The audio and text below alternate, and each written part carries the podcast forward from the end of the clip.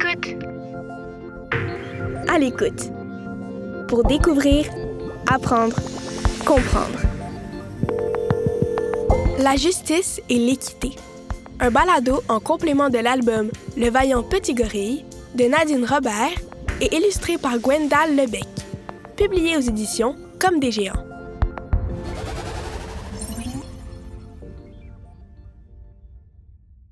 La justice et l'équité. Tu le sais depuis longtemps. Dans la vie, il existe des règles à respecter un peu partout. À la bibliothèque, à l'école, quand on circule dans les rues, et chez toi aussi j'imagine. Mais qui décide des règles? Et pour quelles raisons existent-elles? Eh bien, dans toute société où plusieurs personnes sont ensemble, c'est important de s'entendre sur la façon de vivre. Ce qu'on souhaite, c'est que tout le monde puisse vivre sa vie en pleine confiance et en sécurité. On veut aussi que les règles choisies soient justes et surtout équitables. C'est donc un travail d'équipe où des groupes d'adultes décident ensemble des grandes lignes de ce qu'on peut faire ou ne pas faire pour le bien de tous et de toutes. Derrière ces décisions, il y a des valeurs, c'est-à-dire ce qui est considéré comme important pour une société donnée, à une époque donnée, dans un endroit donné. Par exemple, ici au Canada, l'égalité entre les hommes et les femmes est une valeur centrale.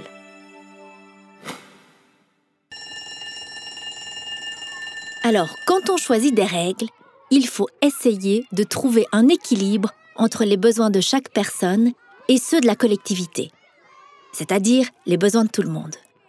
Par exemple, dans ta classe, tu as le droit de t'exprimer dans tes paroles et tes gestes, mais tu dois penser aux autres. Certains moments sont mal choisis pour parler, tu vois ce que je veux dire, si ça dérange ceux qui travaillent. Certains mots aussi ne sont pas acceptés s'ils blessent tes camarades, et ce même si tu as très très envie de les dire. Dis-moi, est-ce que ça t'arrive de ressentir de l'injustice quand tu vois que certaines personnes peuvent ignorer les règles et que d'autres doivent les suivre Eh bien, ce sentiment d'injustice est tout à fait normal. Par moments, on tente d'appliquer une règle de façon égale, c'est-à-dire de la même manière pour tout le monde. C'est ce qu'on appelle l'égalité. Le problème, c'est que chaque personne est unique et que tous n'ont pas les mêmes chances et les mêmes privilèges dans la vie.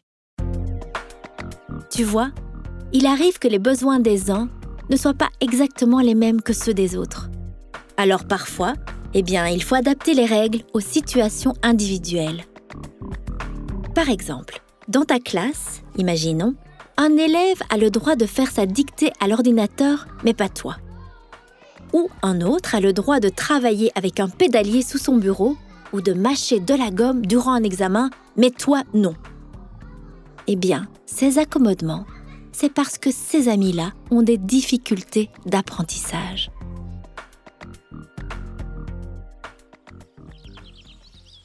Adapter les règles aux besoins particuliers, c'est l'équité. Je t'explique. Imagine trois personnes dans un verger qui cueillent des pommes. Il y a un enfant, une grande personne en chaise roulante et une grande personne qui peut marcher. On leur demande de cueillir un maximum de pommes en une heure. Eh bien, d'après toi, qui y arrivera le plus facilement? L'adulte qui peut marcher, n'est-ce pas? On parie qu'il n'aura qu'à lever le bras sans trop d'efforts pour atteindre les pommes. Il a le privilège d'avoir la bonne taille et de pouvoir tenir sur ses jambes. L'enfant, lui, il aura besoin d'une échelle. La personne en fauteuil, elle, eh bien, elle aura besoin d'une rampe et tous deux pourront cueillir des pommes, mais le défi ne sera juste pas le même. Tu es d'accord avec ça? Le défi n'est donc pas juste au départ. Tous les trois ne partent pas sur le même pied d'égalité, car ils sont différents. Et cette différence n'est pas un choix, c'est leur réalité. Ce qui rendra le défi juste et équitable, eh bien, c'est d'offrir des accommodements à l'enfant et à la personne en fauteuil roulant. Un accommodement, c'est quand on trouve un moyen de rendre les choses plus équitables. Dans notre exemple, ces accommodements, ce sont l'échelle et la rampe. Dans ta classe, les accommodements qui permettent l'équité sont le pédalier pour l'enfant qui a besoin de bouger afin de demeurer concentré, l'ordinateur pour faciliter la tâche d'écriture pour les enfants avec un trouble d'apprentissage, ou bien la gomme à mâcher pour évacuer le stress chez ton ami qui vit beaucoup d'anxiété durant un examen. Avec ces outils, on s'assure que tout le monde a la même opportunité de réussir que les autres élèves de la classe. C'est ça l'équité. C'est ce qui permettra à tout le monde d'avoir les mêmes chances pour réaliser un même défi. C'est pourquoi il faut considérer les différences des personnes, afin que ces différences ne deviennent pas un obstacle. On ajuste donc les règles afin qu'elles soient non pas égalitaires, mais équitables. Par exemple, on ne donne donc pas de gomme à tous les élèves, mais juste à celles et ceux qui vivent de l'anxiété. Ainsi, tout sera finalement plus juste pour tout le monde. C'est aussi important que les règles évoluent. Savais-tu que les femmes québécoises n'avaient pas le droit de vote jusqu'en 1940 Les femmes et les hommes autochtones, eux, ont dû attendre jusqu'en 1959.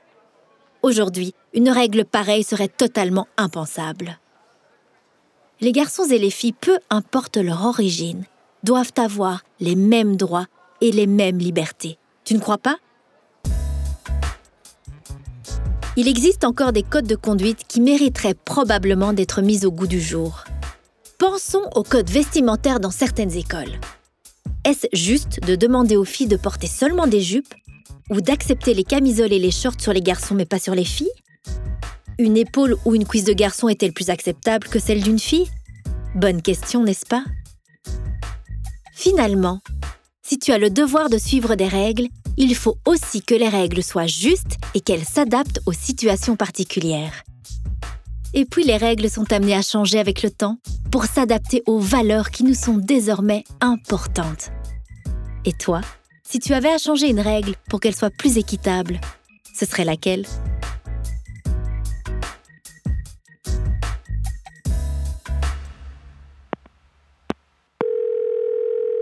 À l'écoute. À l'écoute.